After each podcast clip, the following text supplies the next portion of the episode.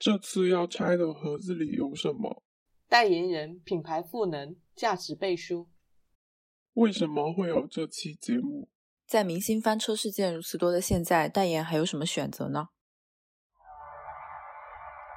我是 Sharon，我是 Dancy。你现在收听的是《拆盒子》，Watch outside，Watch outside。你之前有没有看过 Papi 酱他发过一个恶搞视频，就是一个品牌可以有多少个代言人？我没有看到，但我大概能够猜想到他讲的大概是代言人、品牌大使、某某产品的大使、品牌挚友。品鉴官，对对对，它里面那个视频前前后后是出现了十七个代言人，有所谓的什么大中华区代言人、某某地区代言人、某某产品代言人、某某系列代言人、体验官、见证官、发起官、什么潮流伙伴、品牌自由等等，就看得人眼花缭乱。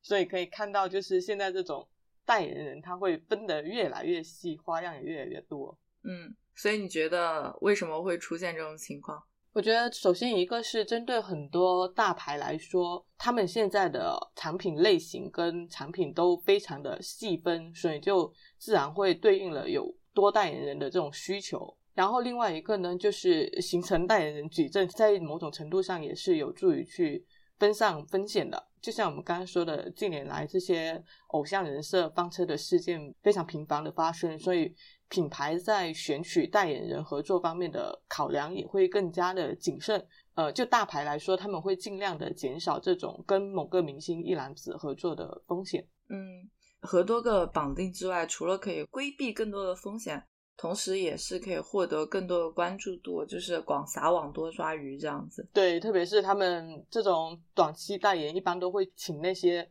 近期热度非常。高的一些明星，他们一般都是在那个时间段会有一些热播剧，呃或者热播综艺，然后短期代言，它的目的性就更强，是为了收割这种流量。品牌和明星合作的内容，无非就是拍照片、拍视频，然后站台各种活动什么的。嗯，如果说品牌它只是。单单纯的去做这个内容，看起来就只是一个普通的小合作。但是如果你可以在这个活动之外给他一个 title，就不管是代言大使或者是挚友什么的都可以，它更能够形成一个新闻事件，而不是一个普通的合作。这样的话，明星的粉丝也会对此更加的上心去宣传这一件事情。对，就是给他一个名分。还有一个好处，特别是体现在短期代言上面来说，就是代言这一件事情会让品牌方更加的有把控权和灵活性吧，相对于长期的合作关系来说。然后其实可以可以大概讲一下这几个概念的区别吧。嗯，跟品牌的密切程度上来看，应该是品牌代言人会大于这种品牌形象大使，大于这种品牌挚友。因为品牌代言人一般来说都是我们比较传统认知的 ambassador，代言人跟代言人之间，他们其实也有非常 森严的等级。就刚刚说的这种以区域来划分的话，一般就是全球代言人会大于亚太的，大于中国区的，大于全线的，大于系列的，再大于单品的。然后品牌形象大使呢，就有点代表一个品牌脸面的感觉，一般会依托本人较强的社会影响力或者说人格魅力，然后去展开跟企业机构、事业单位、政府相关组织进行合作的各种宣传活动，就是它可能更偏公关形象层面。然后品牌自有的话，它更类似一种 brand 的。角色就是品牌跟明星合作最简单的阶段，处于一个入门的级别。嗯，另外各种什么品鉴官、体验官，就更加倾向于一次性合作。对，除了传统代言人，也就是和明星代言的这一种形式越来越多样化之外，我们可以再讲一下，除了明星之外，现在的品牌在进行代言选择之后，其他的一些玩法和趋势。那首先第一个就是现在大家都很熟悉，也是很热门的。虚拟偶像、虚拟代言人的这一种趋势，对，其实完全的虚拟偶像代言可以 link 我们第一季第二期的时候有讲过了一些像 Liam m i k a e l 还有初音未来啊那些代言，但其实现在的话，目前呃，相比于这种完全的虚拟偶像代言，更热门的可能是明星虚拟偶像代言，就是他可能是既利用了明星本人的粉丝影响力，然后又利用了明星本人的虚拟形象 IP，然后在不同的媒介环境可以有更加灵活的一个施展空间跟玩法。然后同时呢，它又是目前一个比较话题度更足的一个事情。例如像天猫的话，它宣布易烊千玺作为它的形象代言，推出了千喵。既可以说千喵是易烊千玺的第一个虚拟形象，又可以说千玺是天猫的第一个虚拟代言人。当然，这种从品牌方层面出发，无疑也是一次机会，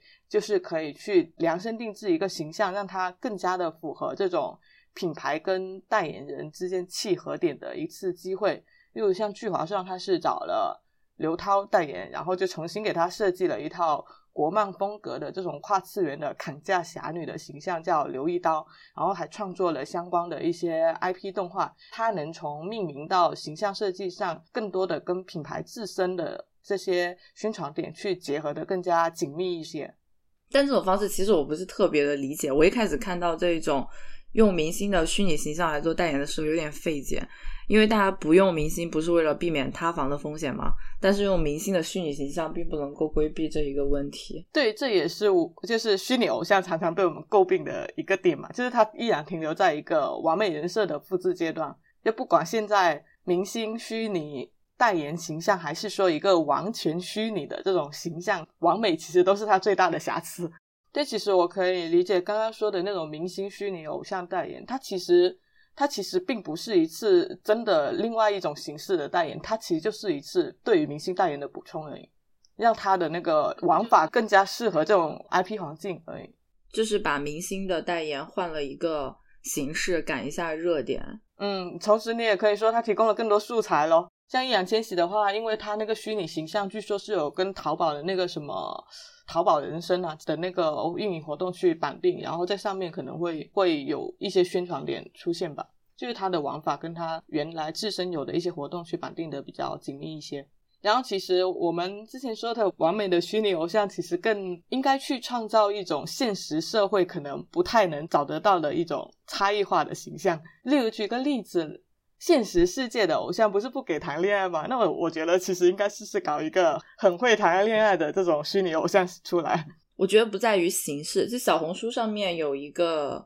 我忘了叫什么名字啊，反正有一个那种虚拟偶像，还给他同步打造了一个男朋友的形象，然后两个人从合作到 官宣到后面的拍拖日常会在小红书上面发布，但是看上去还是很假。就所以我觉得不在于他们做了什么动作，而在于他们表现出来的人格。对啊，其实它都不算是一种补充，它应该算是。就回到之前就好了。最近不是有很多网友在怀念一零年前后的微博嘛？就会把一零年左右明星自己发的那些微博的内容翻出来啊，王菲啊之类的那些。对，就他们会发不少看起来有点好笑，但是很真实的博文，就是看出来是明星本人发的。嗯，但现在的话，他们的微博上面就只有各种商务表演，不能够体现他们的个性。对啊，其实就他能不能真正的回归到这种。真实的沟通语言还是一个非常大的鸿沟。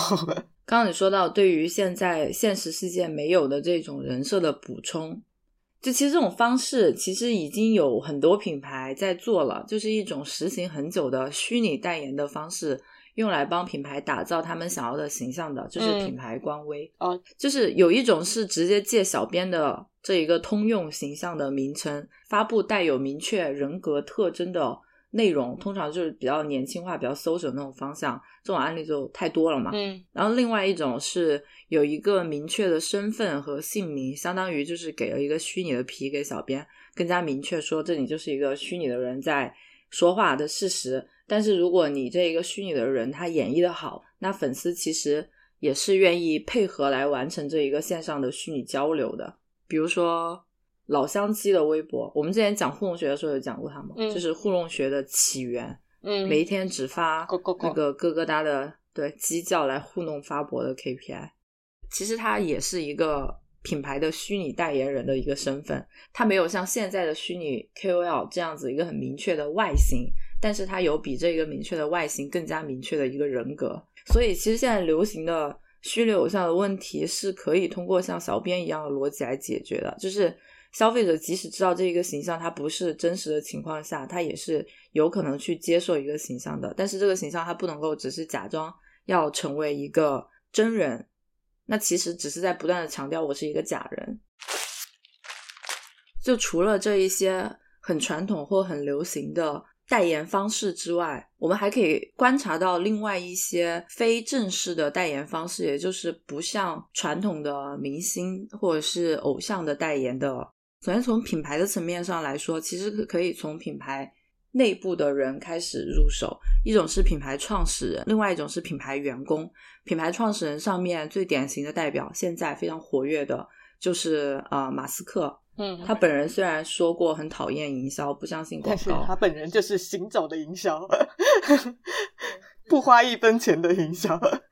对他本人就是最大的广告。然后他身上发生的各种新闻啊、什么绯闻啊、推特上的言论，全部都是给是的，特斯拉做广告的好话题。同样的，还有乔布斯之于苹果、董明珠之于格力这种案例。企业的灵魂人物做代言人的其实不少。嗯，但是这样的案例只适用于品牌本身比较强大的情况吧。就你要么已经业务发展的很好了，要么就是你的理念是有话题可以去讲的。嗯，其实还有一种方式，就是一些品牌会跟明星联合联手去创立一些品牌，嗯就是创始人这个层面的，就是把明星本人也纳入他的创始人之一。嗯，像之前蕾哈娜就跟 LV 联手去打造过自己的奢侈品牌 Fenty，嗯然后 Lady Gaga 据说好像也跟呃亚马逊合作过一款彩妆产品。阿迪达斯之前好像也是说承诺碧昂斯帮他创立一个女性运动时尚品牌，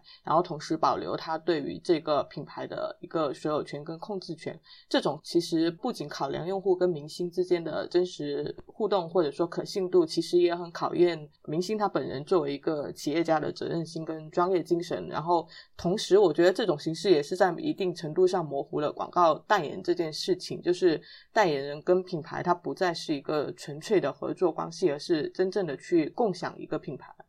嗯，这种就是可以选择的明星可能没有多么多。首先，明星他本人要有这一个做企业的意愿。相对于直接去做代言来说，你自己去经营一个企业，去创造一个产品，还是要困难许多。是的，那另外一种品牌内部的就是品牌员工，这一些比较多的案例都出现在服饰相关的品牌上面吧。比如说 Beams，它是日本的一个怎么说生活方式品牌吧。它本来是一个买手店店铺，但是后它也后来有自己推出过自家的产品，以及和其他的品牌去联合做产品。那他们涉及到的产品就有就是相当的广泛，就你吃穿住行什么的，基本上都能够涉及到。他们有出过专门的家居书籍，叫做《Beams at Home》，已经好像出了四五本了。每一本采访世界各地的各个部门的员工，去介绍关于他们的服饰和生活，展示他们的生活理念。我看过他们做的那些，觉得还是做的挺好的。他会去到他们各个员工的家里面，然后去拍摄他们的生活，然后对他们进行简单的一些采访啊，去把他们每个人的生活故事都都给呈现出来。而且，因为他每一本量非常的大，就每一本都集结了一百多个员工的采访以及海量的图片，嗯，所以你可以从这本书里面窥见各种各样的生活状态。而且，他们每一个员工其实都有自己一个很明确的生活理念，他们的这一种很明确的生活方式跟 Beams 品牌所倡导的精神也是一致，所以他出书的这个方式是品牌传达他的形象，以及顺便安利自己的产品，因为很多员工都会用自家产品嘛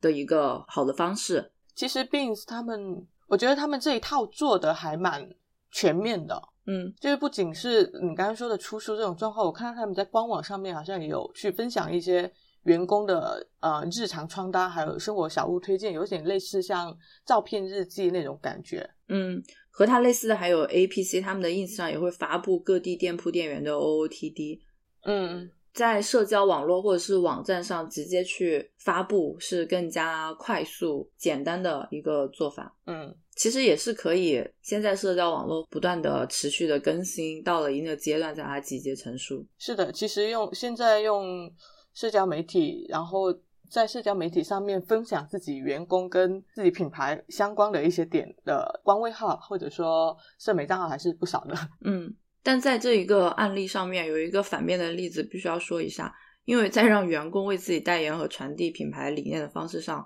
首先这一个大前提是品牌本身的理念要是 OK 的，不然就会适得其反嘛。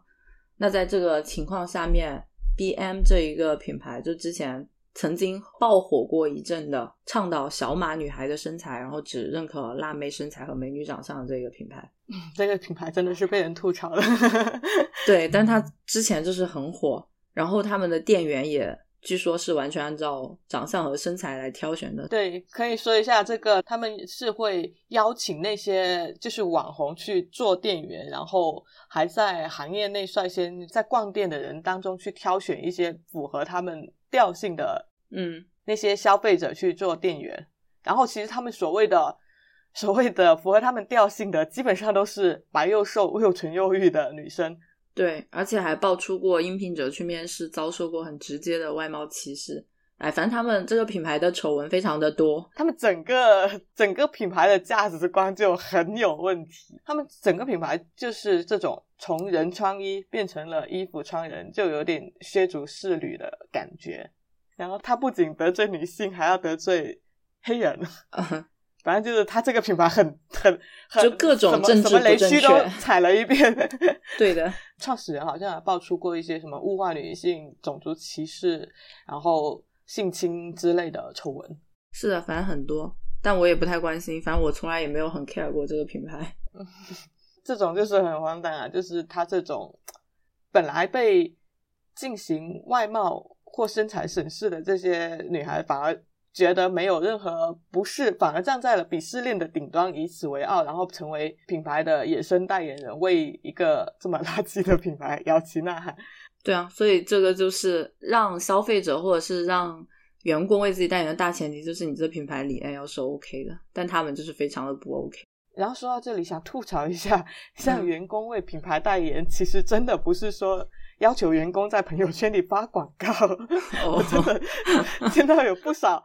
不少公司上至领导，下至员工都沉浸在这种虚假繁荣当中。这几年可能稍微还好一点，我觉得前几年这种风气真的是莫名其妙。就是你接触到一些品牌，他会要求你每个月都给他做多少那种蹭热点的海报或者节日海报，然后没有来干别的，就是自己的员工发朋友圈。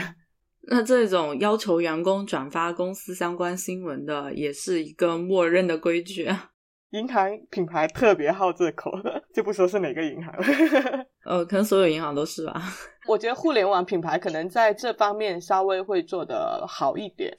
就是很多像社交媒体，他们的创始人、产品经理或者说运营，他们本身也是平台非常活跃的用户，然后他们会跟这个平台的用户去打成一片，成为这个平台的 KOL，所以自然其实。他也事实上成为了在这个平台上面的代言人之一了。比如说极客的瓦总、小宇宙的基斯，还有豆瓣的阿北，但是阿北现在已经沉默了。然后想说一下，就是偏消费者层面的 GoPro 这个品牌，大家其实已经不陌生了。其实 GoPro 的。起步和发展都离不开他们一直把消费者当做自己产品代言人这么一个思路。在起步的时候，他们就锁定了极限运动的爱好者，把他们当做自己的核心目标人群，为他们去打造一个在线社区。因为当这批用户使用他们的产品之后，他们理所当然的会想把他们拍摄的这些视频分享给自己的亲友。所以，GoPro 它其实是顺势把自己的定位从硬件制造商转变成一个内容创作者。二零一零年的时候，GoPro 它是第一次在 YouTube 上面开通了第一个视频频道，然后这个频道上面聚集了很多 GoPro 的用户，在探索的历程中去发现各种精彩跟快乐。然后他们上线的频道也五花八门，有体育爱好者、登山冒险家，还有极限摄影爱好者。这些用户他们都在 YouTube 上面为潜在的运动爱好者开启了一个新的角度来看待外面精彩的世界。他们其实除了 YouTube，也在 Facebook、Twitter、Instagram 这些主流的社交媒体上面都可以看到他们的身影，甚至跟维珍维珍航空公司的飞机频道上面去设置自己的 GoPro 专属频道。然后同时，他们其实还成立了一支三十个人左右的一个视频小组。专门去审核这些线上的视频，不仅可以帮他们去筛选一些可以发布的优秀视频，发掘一些极限运动明星，同时他们也会帮助那些不知道怎么去剪辑视频的用户，给他们提供帮助。然后其实他们也可以提供一些素材，就是视频小组会直接去帮他们去剪辑发布，并且他们也是推出了很多这种奖励计划。只要用户他们上传视频，观众数量达到多少的时候，他们可以对应的给到一笔奖励的金额，然后也会跟一些专业技巧的极限运动员合作，定期去推出一些含有专业技巧的有趣的视频，就是可以看到 GoPro 它成功的把自己的所有用户都变成了自己的广告商，然后。呃，利用这种在线平台跟社区分享视频的方式，把它以病毒式的方式传播扩散给每一个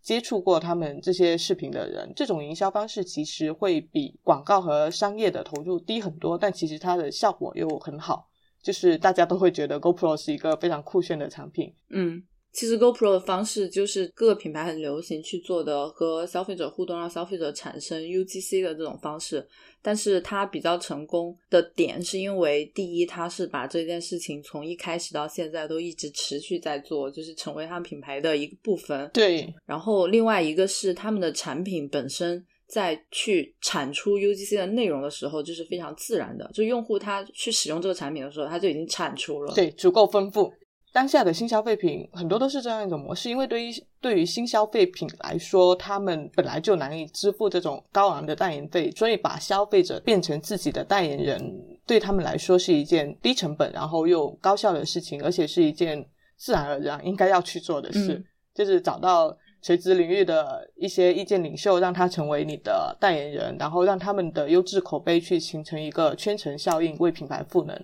而且，其实消费者更加愿意为他打广告的品牌，基本上也都是一些新消费的品牌，或者说比较小的品牌，因为这样才能够让你这一个作为自来水的这个消费者看起来足够的酷，因为这个品牌它够酷。对，然后在这个过程中，我觉得品牌要做的事情，反而是想办法让这些优质的口碑给放大开去，然后让它突破这个圈层壁垒，进入到更广泛的受众里面去。嗯。利用好这些素材，是的。然后再来讲一下另外一种非正式的代言人，就是现在正在被逐渐重视的内容创作者，也就是我们通常所讲的 KOL。那他们给品牌做的广告，通常意义上来说都是传统的产品的植入或者是产品的介绍。但现在越来越多的 KOL 的投放，越来越像一条独立的广告了，就是广告和内容本身结合非常紧密，而且自然。虽然大家可以很明显的看出这是一条广告，但是他们也可以看出这是一条用心的广告，就它更像是一个像 TVC 一样的东西。最明显的例子是艺术菜花，这它是一个纯广告 UP 主，就是他发的每一条视频都是一条广告，被称为抖音广告的天花板，到处都是天花板。它主要的发布阵地是抖音和 B 站，其实它一开始在 B 站发，但现在在抖音粉丝量更多了。它最出圈的一条广告是之前给阿玛尼口红做的一条广告，叫做《受伤的天鹅与它的红丝绒》。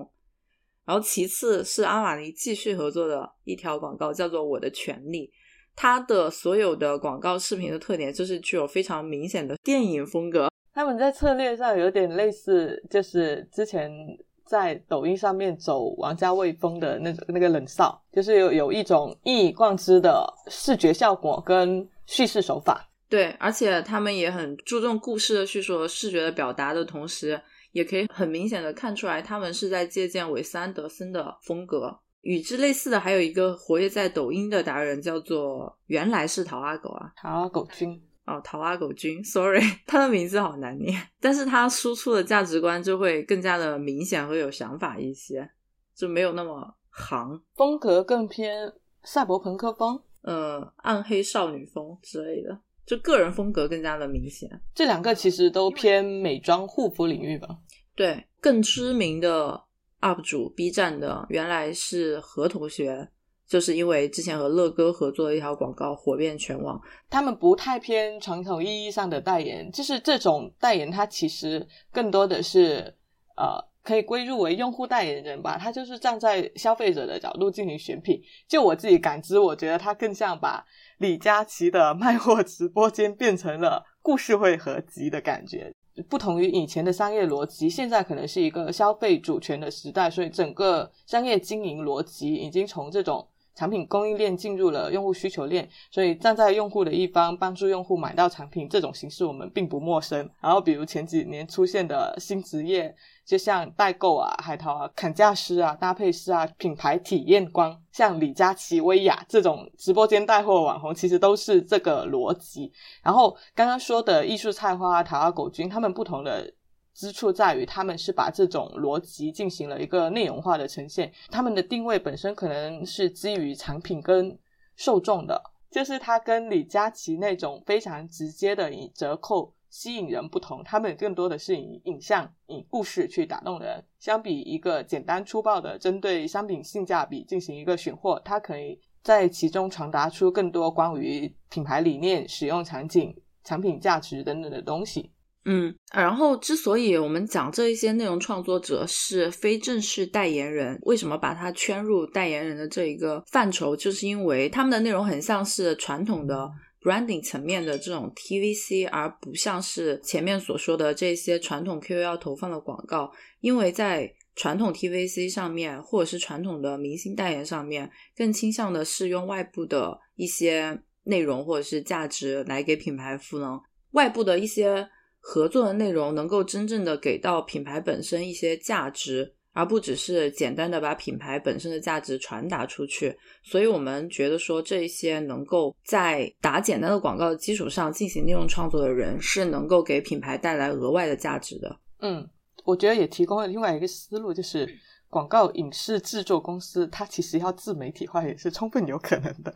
就是你可以切入某一个垂类的品牌广告市场，然后专门为这个。行业定制广告片，我觉得也是一个不错的思路。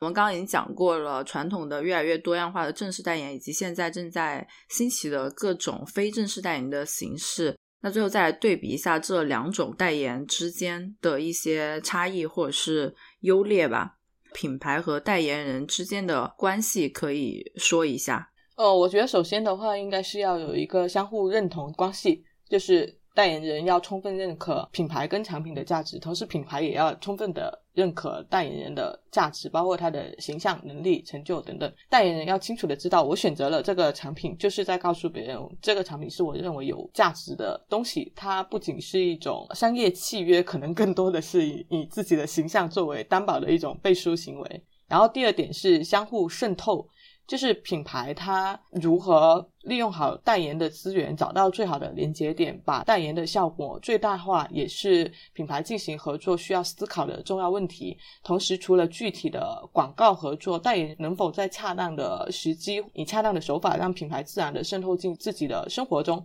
这个就很考验认同的程度了。然后还有最重要一个特点就是相互影响。就是它既是一个互利共赢，同时也是一件共担风险的事情。就是一个代言人可以给品牌带来知名度，带来品牌溢价，同时一个成功的商业品牌也可以给代言人带来商业价值，让代言人的形象得到。提升，这是一定的。就最好的关系是一种互相成就的关系，建立在双方契合和信任的基础上。嗯，但其实很多很多合作的关系并不能够达成这样吧，而且更多情况下是品牌被明星抢去了注意力，俗称吸血鬼效应。尤其是当合作的对象是流量明星的时候，当年来自星星的你爆红的时候，金秀贤不在国内代言了三十多个品牌吗？那本来。应该是由明星给品牌加持的这种形象的溢价就没有办法生效，而是被多个品牌稀释掉了。消费者看这些品牌看到的全部都是金秀贤三十多个一样的脸，所以他们在心里根本没有办法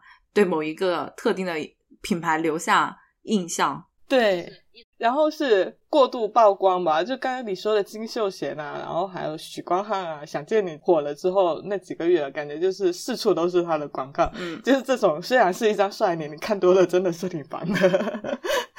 然后还有另外一种情况，就是很多小的品牌去请明星合作的时候，如果不注意的话，就会出现的问题是，就完全不知道我看了一个什么广告。就最经典的，但是也很极端的，啊，就是 我是渣渣辉，是兄弟在砍我的这种广告。但当然，与之对应的是，小品牌请明星代言的时候，更多人可以看到这个广告，这个基数是扩大的，但是有效触达率是降低的，所以要去考虑这中间的这些投入产出比的转换。所以说，正式代言人他的缺点 确实是不少。嗯，就是刚刚你讲的他的那个同质化的风险。嗯，偶像工业之下，其实明星的人设非常容易雷同，然后你很容易就请到跟竞品差不多的明星代言人。市场上都充斥着差不多代言人的时候，这种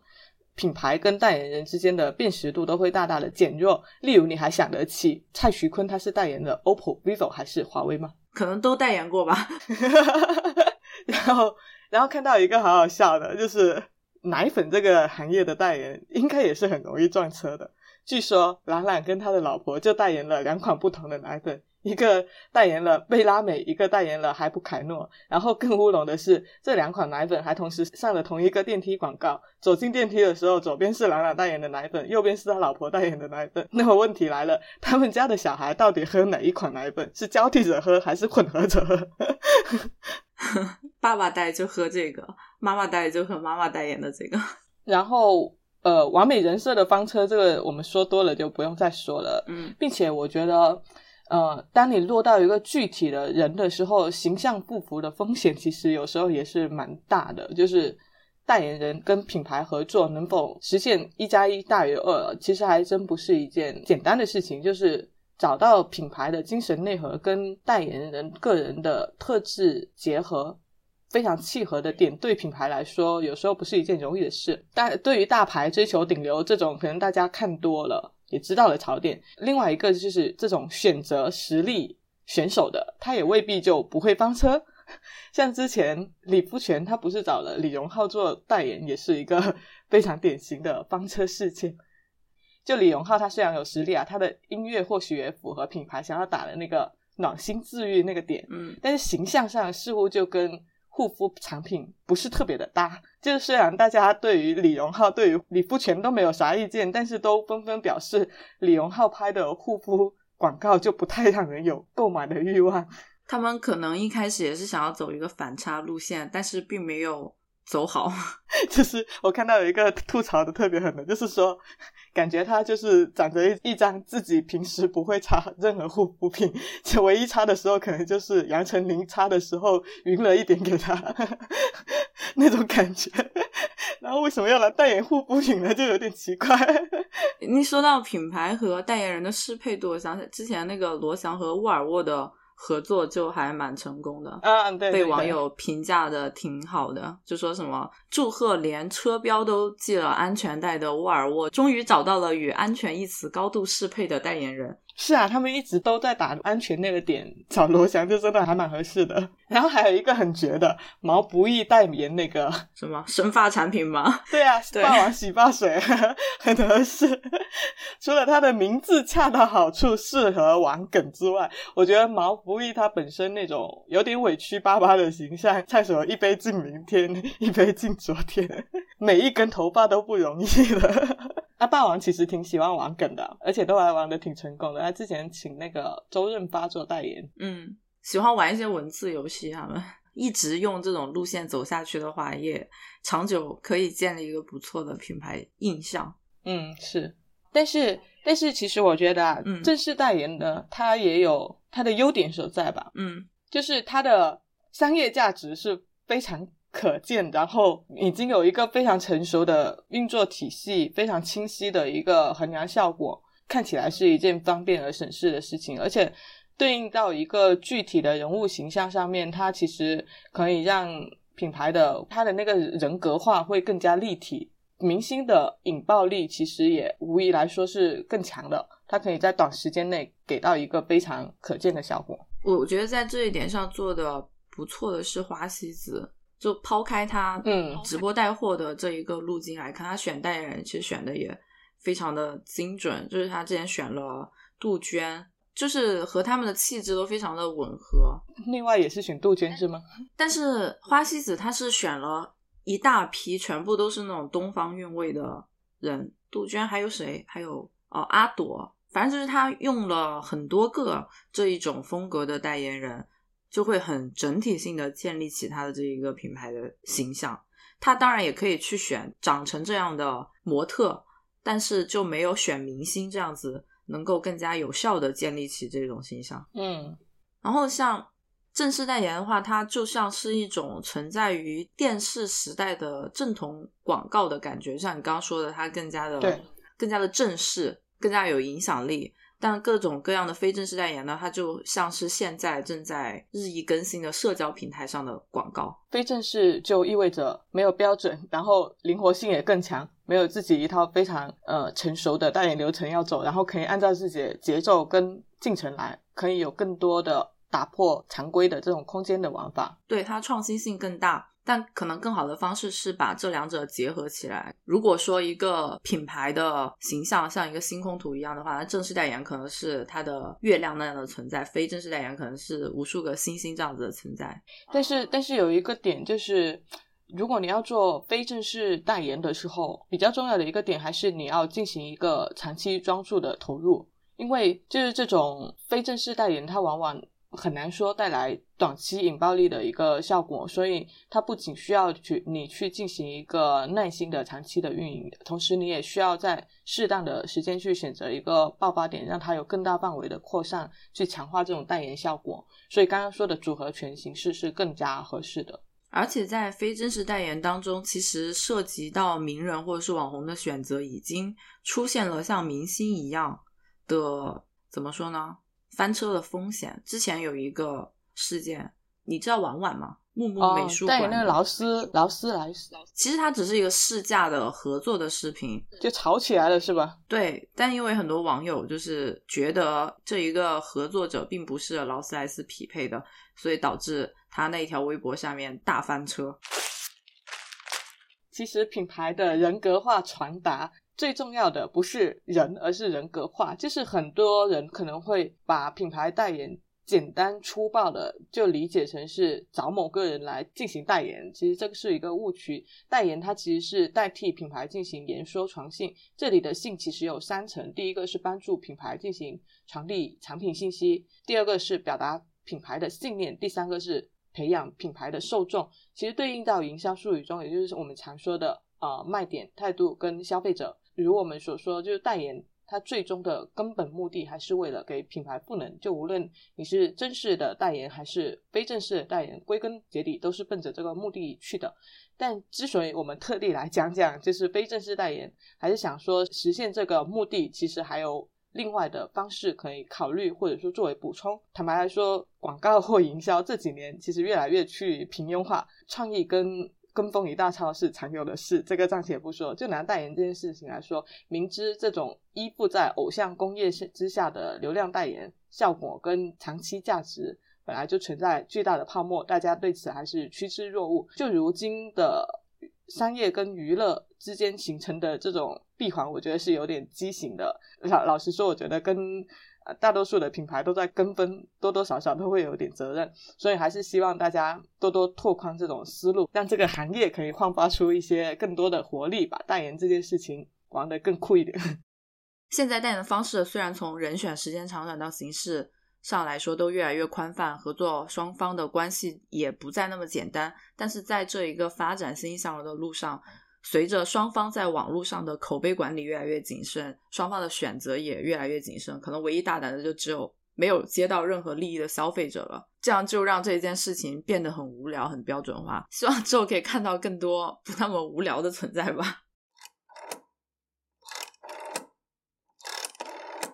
Hello，你正在收听的是由 Dancy 和 Sharon 主理的播客节目《拆盒子 Watch Outside》。如果你喜欢我们的节目，可以去苹果播客给我们好评，让更多的人听见我们的声音。也欢迎到我们的便当盒进行打赏支持。更多互动方式以及我们节目中提到的所有信息的详细补充，都可以在节目的 show note 中找到。我们的固定网址是 watch 横杠 out 横杠 side dot com，欢迎到这个地址来找我们玩。我们推荐你在苹果播客、小宇宙、Google Podcast 等泛用型客户端收听，也可以在网易云音乐、QQ 音乐、喜马拉雅等平台找到我们的节目，搜索“餐盒子”即可。感谢您的收听。